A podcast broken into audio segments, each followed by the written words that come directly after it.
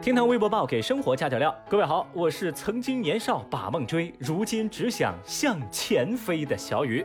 话说最近热播剧《三十而立》让中年危机、年龄焦虑成为热门词汇，但小雨我就寻思哈，所谓的年龄焦虑，它不就是到达了一定的年龄之后没有赚够钱吗？干嘛要包装的那么洋气？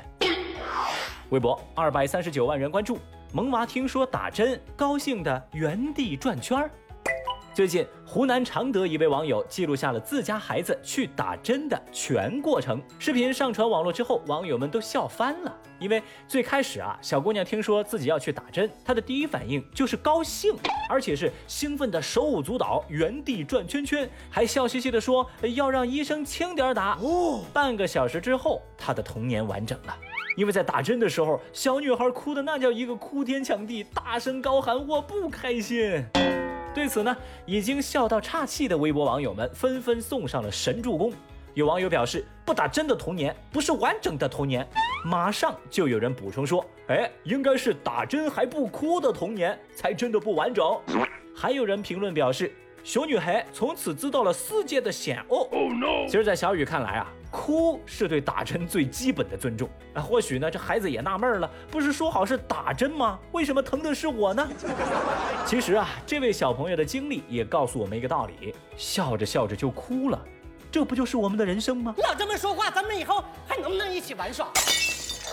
微博二百九十七万人关注，女大学生找不着北，被网约车司机骂。陈先生的表弟读初中，表妹刚上大学。前两天，表弟表妹趁暑假来杭州找他玩，但是在搭乘顺风车的时候，跟司机起了冲突。陈先生的表妹说啊，司机让我们往北面走，一般这种描述不都应该说左右前后吗？我我就不知道他说的北面是哪儿啊。这上车以后，司机就一直叨说，全地球的人都知道东边在哪儿，西边在哪儿，北边在哪儿，那可能也就火星人才不知道嘛啊！听了这话，年轻的表弟表妹那也是很生气啊。而到了目的地以后，双方就因此起了更加激烈的冲突。本来嘛，这只是个人习惯的差异，最后就成了一场冲突，还闹上了热搜，也真是没谁了。在这一点上呢，微博网友们的情绪很大，有人就说嘛：“嘿，我方向感不好有什么问题吗？这司机脾气那么大，是吃了火药吗？我在地球上活了这么多年，才发现我是火星人嘞啊！您看哈，干的是服务行业，态度却这么恶劣，微博上对这个司机师傅自然是恶评一片。”其实啊，小雨我也曾经因为分不清方向而被出租车司机给讽刺过，还说：“哦，小伙子，就你这上啥学呀？”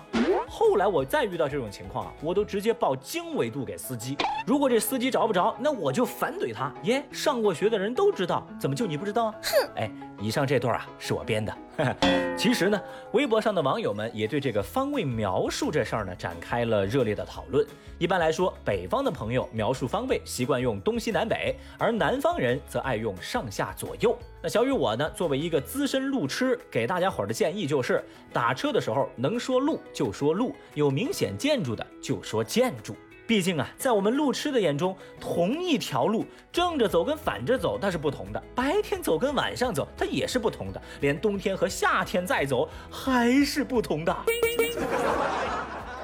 微博七百三十三万人关注，高考作文考察学生什么能力？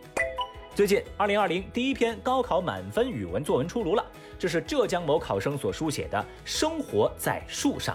阅卷过程中，第一位阅卷老师只给这篇文章三十九分，后面的两位老师呢给出了五十五分。经过商议以后，最终被确定为满分六十分。Amazing！不过，作文阅卷大组的组长直言，这文章中的晦涩呀，不建议学生们来模仿。那怎么个晦涩法呢？小雨摘取了几句原文，大家一块儿来感受一下。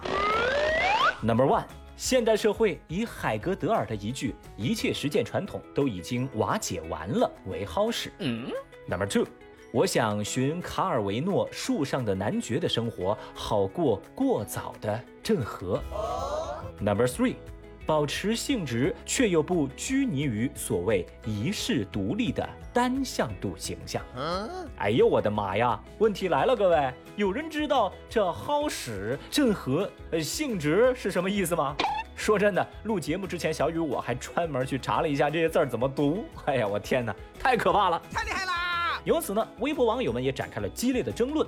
有网友觉得这些生僻字、生僻的典故和生僻的表达用对了地方呀，这并不是背诵一堆术语乱堆上去的。作文展现了考生的知识面和积累，满分应该的嘛。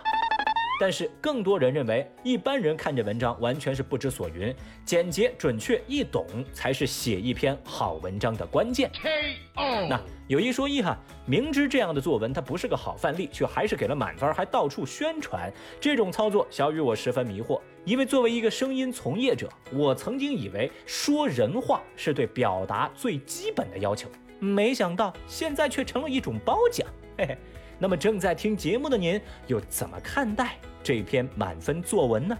节目下方评论区一块儿来说说吧。好了，以上就是今日份厅堂微博报。如果您觉得咱这节目还不错的话，欢迎您点赞、关注、收藏，给小雨来个三连。明天再聊，拜拜。